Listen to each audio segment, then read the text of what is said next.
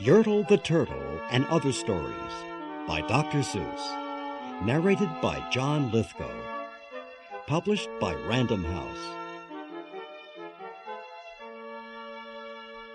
Yertle the Turtle.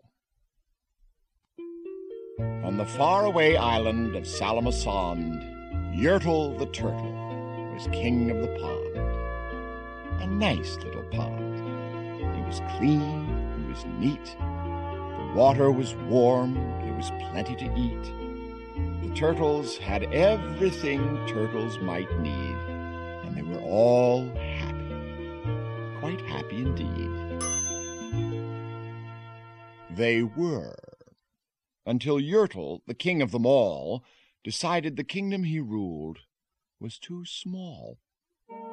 I'm ruler, said Yertle, of all that I see, but I don't see enough. That's the trouble with me. With this stone for a throne, I look down on my pond, but I cannot look down on the places beyond. This throne that I sit on is too, too low down. It ought to be higher, he said with a frown. If I could sit high, how much greater I'd be. What a king! I'd be ruler of all I could see. So Yertle the Turtle King lifted his hand, and Yertle the Turtle King gave a command. He ordered nine turtles to swim to his stone, and using these turtles, he built a new throne. He made each turtle stand on another one's back, and he piled them all up in a nine turtle stack. And then Yertle climbed up. He sat down on the pile. What a wonderful view! He could see most a mile. All mine! Yertle cried. Oh, the things I now rule! I'm king of a cow, and I'm king of a mule. I'm king of a house, and what's more beyond that, I'm king of a blueberry bush and a cat. I'm Yertle the turtle. Oh, marvelous me! For I am the ruler of all that I see. All through that morning he sat there up high, saying over and over, A great king am I! Until long about noon. Then he heard a faint sigh. What's that? snapped the king. And he looked down the stack, and he saw at the bottom a turtle named Mac. Just a part of his throne, and this plain little turtle looked up and he said, Beg your pardon, King Yertle. I've pains in my back and my shoulders and knees. How long must we stand here, your majesty, please? Silence! The king of the turtles barked back. I'm king, and you're only a turtle named Mac. You stay on your place while I sit here and rule. I'm king of a cow, and I'm king of a mule. I'm king of a house, and a bush, and a cat. But that isn't all. I'll do better than that. My throne shall be higher, his royal voice thundered. So pile up more turtles. I want about two hundred. Turtles! More turtles! He bellowed and brayed. And the turtles way down in the pond were afraid.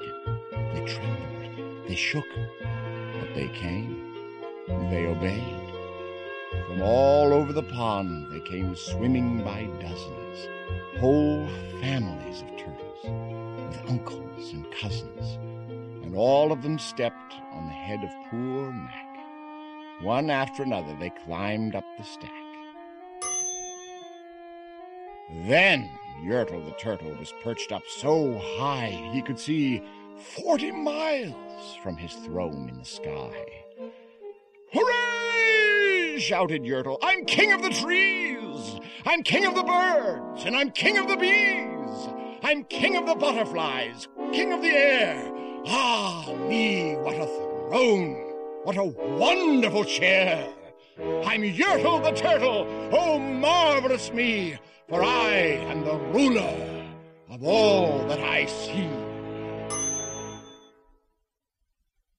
then again, from below, in the great heavy stack, came a groan from that plain little turtle named Mac. Your Majesty, please. I don't like to complain, but down here below we are feeling great pain. I know up on top you are seeing great sights, but down at the bottom we too should have rights. We turtles can't stand it. Our shells will all crack. Besides, we need food. We are starving, groaned Mac. You hush up your mouth, howled the mighty King Yertle. You've no right to talk to the world's highest turtle. I rule from the clouds, over land, over sea. There is nothing, no, nothing that's higher than me. But while he was shouting, he saw with surprise that the moon of the evening was starting to rise up over his head in the darkening skies. What's that? snorted Yertle. Say, what is that thing that dares to be higher than Yertle the king? I shall not allow it. I'll go higher still. I'll build my throne higher. I can, and I will. I'll call some more turtles. I'll stack 'em to heaven. I need about 5,607. But as Yertle the Turtle King lifted his hand and started to order and give the command, that plain little turtle below in the stack, that plain little turtle whose name was just Mac, decided he'd taken enough. And he had. And that plain little lad got a little bit mad. And that plain little Mac did a plain little thing. He burped. And his burp shook the throne of the king. And Yertle the turtle, the king of the trees, the king of the air, and the birds and the bees, the king of a house, and a cow, and a mule. Well, that was the end of the Turtle King's rule. For Yertle, the king of all Sala-ma-Sond, fell off his high throne and fell plunk in the pond. And today, the great Yertle, that marvelous he, is king of the mud. That is all he can see. And the turtles, of course, all the turtles are free. As turtles, and maybe all creatures, should be.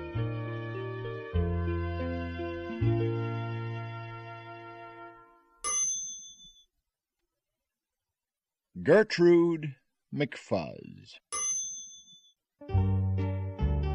There once was a girl bird named Gertrude McFuzz, and she had the smallest plain tail ever was. One droopy droop feather, that's all that she had. And oh, that one feather made Gertrude so sad. For there was another young bird that she knew, a fancy young birdie named Lala and instead of one feather behind, she had two.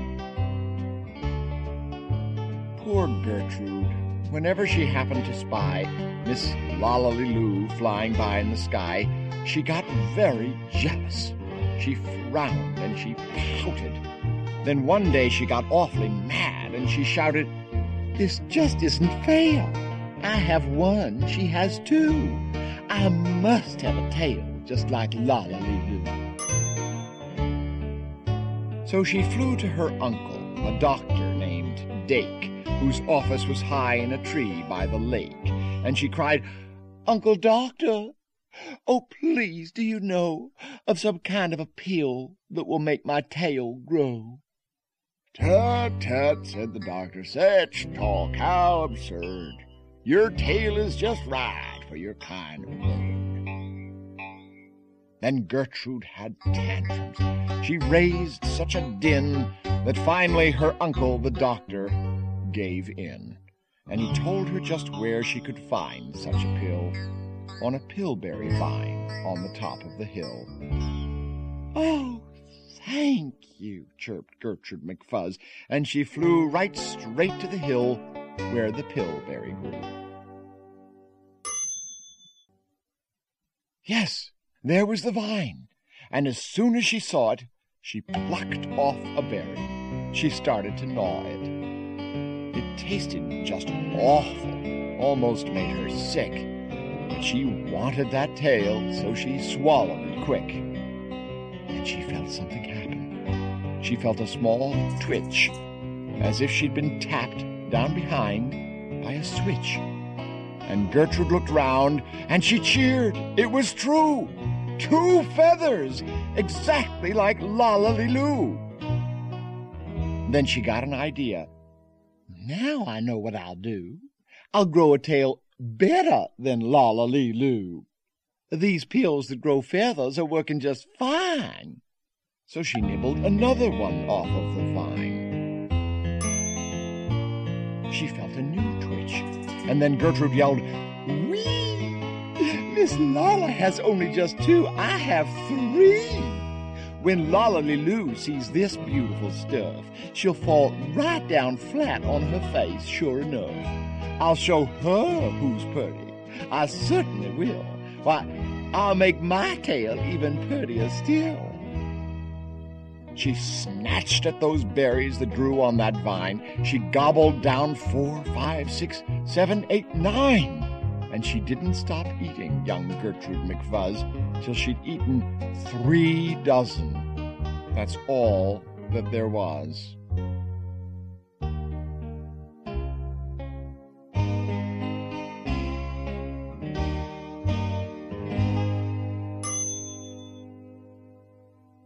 Then the feathers popped out with a zang, with a zing. They blossomed like flowers that bloom in the spring all fit for a queen. What a sight to behold!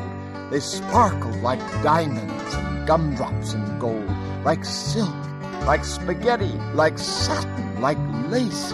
They burst out like rockets all over the place. They waved in the air and they swished in the breeze, and some were as long as the branches of trees. And still they kept growing. They popped and they popped until long about sundown when finally they stopped. And now, giggled Gertrude, the next thing to do is to fly right straight home and show Lolla-Lee-Lou. And when Lala sees these, why, her face will get red, and she'll let out a scream, and she'll fall right down dead. Then she spread out her wings to take off from the ground, but with all of those feathers, she weighed ninety pound. She yanked and she pulled and she let out a squawk, but that bird couldn't fly, couldn't run, couldn't walk. And all through that night she was stuck on that hill. And Gertrude McFuzz might be stuck up there still if her good Uncle Dake hadn't heard the girl yelp. He rushed to her rescue and brought along help to lift Gertrude up almost broke all their beaks, and to fly her back home it took almost two weeks, and then it took almost another week more to pull out those feathers. My, Gertrude was sore. And finally, when all of the pulling was done, Gertrude behind her again had just one. That one little feather she had as a starter but now that's enough. Because now she is smarter.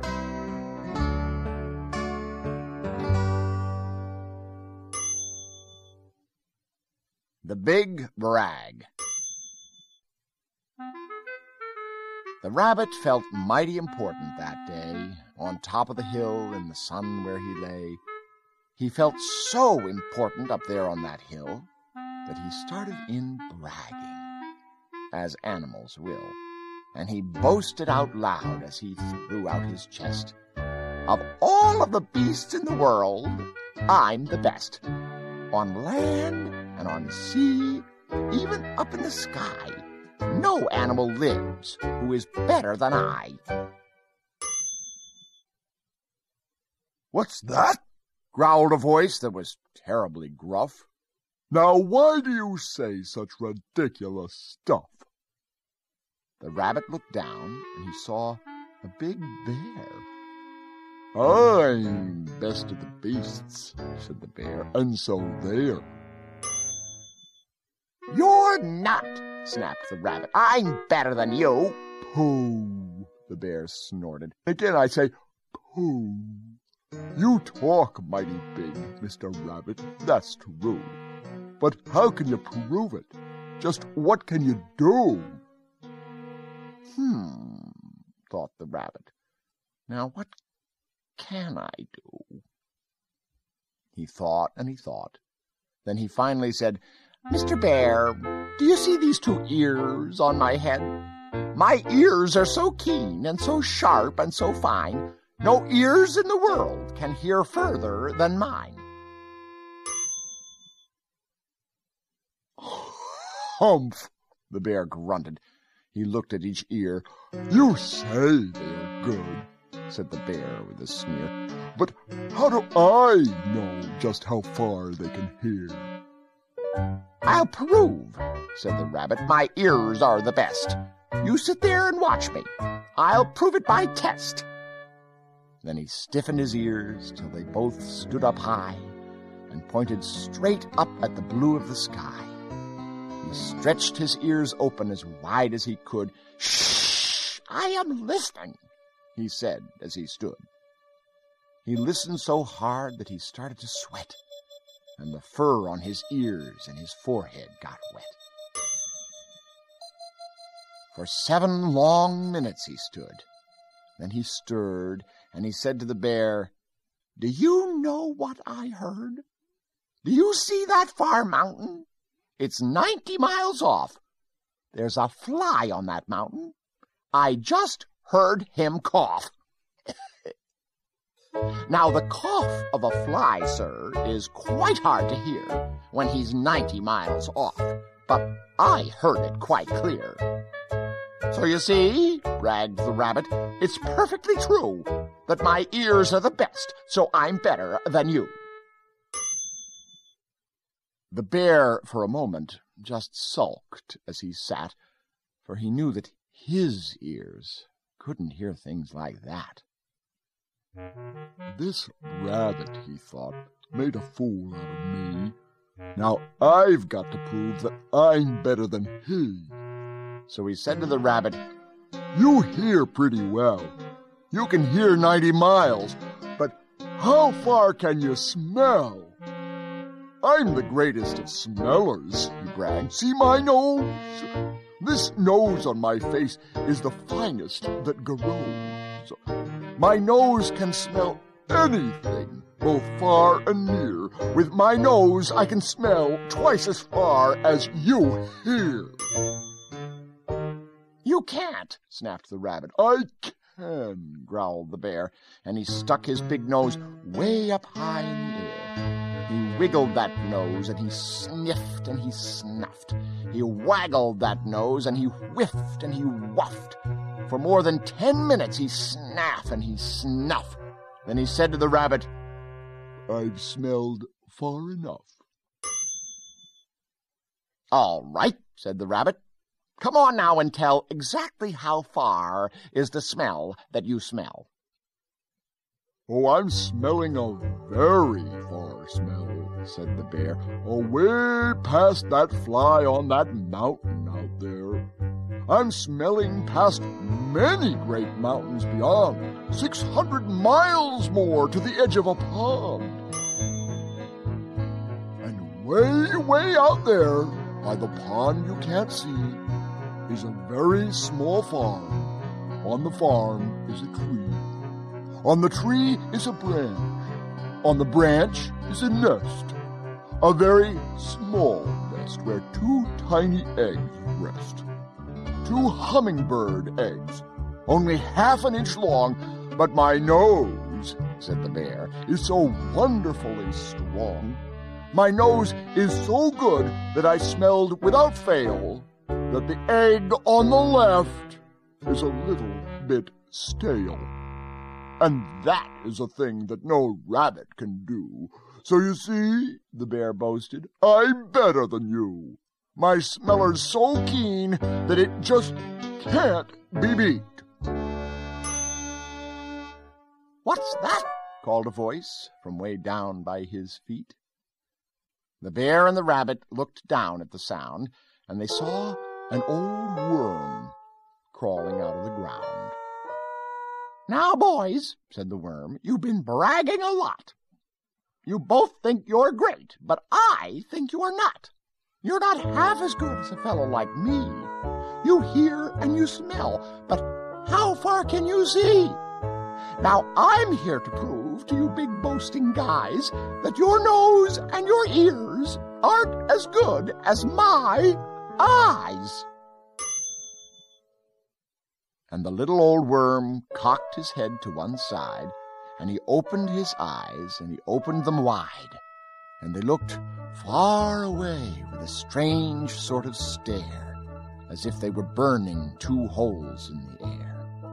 The eyes of that worm almost popped from his head. He stared half an hour till his eyelids got red. That's enough, growled the bear. Tell the rabbit and me how far did you look, and just what did you see?